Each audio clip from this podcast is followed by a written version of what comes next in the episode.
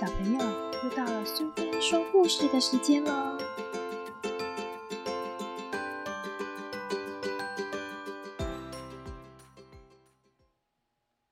今天我们要讲的故事是林海音奶奶八十个伊索寓言里的披了羊皮的狼。作者是林海音，绘者是贝果，由国语日报所出版。一只狼在羊群附近守了好几天，但是有牧羊人日夜看守他的羊群，使狼没办法下手。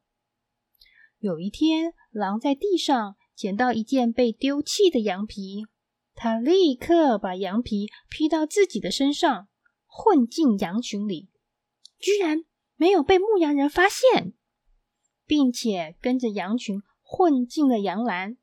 狼很高兴，今晚可以有一顿美味大餐了。晚上，牧羊人肚子饿，便到羊栏来捉羊。结果，披着羊皮的狼被牧羊人当作羊捉来宰了。